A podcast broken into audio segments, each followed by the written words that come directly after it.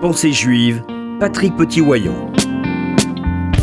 Dans notre monde, où le jeunisme est de rigueur, on peut s'interroger sur la place des anciens. Sont-ils juste des gêneurs qu'il faut placer pour vivre tranquille, ou ont-ils encore quelque chose à apporter à la société? La Torah nous donne une directive sur l'attitude à adopter. Dans le Lévitique chapitre 19 verset 32. Elle cite dans le même verset deux catégories de personnes qu'il convient d'honorer. Le Seva et le Zaken. Pour la première catégorie, le Shulchan Aruch, Yoredea 244.1, indique qu'il s'agit de la tête blanche, c'est-à-dire symboliquement de la personne au-delà de 70 ans. Pour la deuxième, le Zaken, c'est l'ancien. Or, ces deux catégories semblent similaires.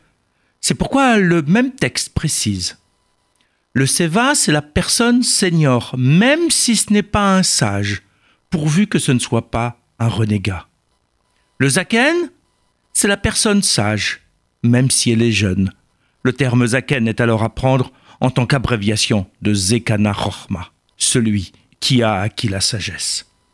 La loi juive définit ainsi deux catégories de personnes respectables et honorables, au point de se lever lors de leur présence. Celui qui est détenteur d'un savoir acquis par l'expérience de vie, et l'érudit, fût-il encore jeune, et même plus jeune que nous. Ces deux formes de sagesse, acquises par la vie et par l'étude approfondie, doivent être considérées. Ils ont tous deux un savoir transmissible et qui peut nous apporter beaucoup.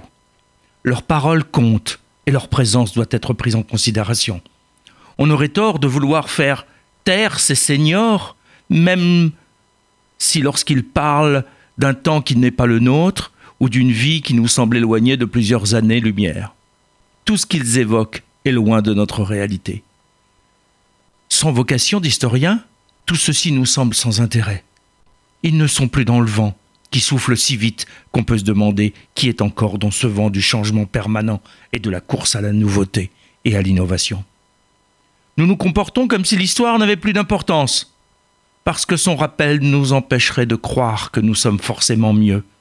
La Torah vient nous dire arrête de courir pour prendre le temps de te lever devant la tête blanche, car lui aussi a quelque chose à t'apprendre si tu te donnes la peine de l'écouter.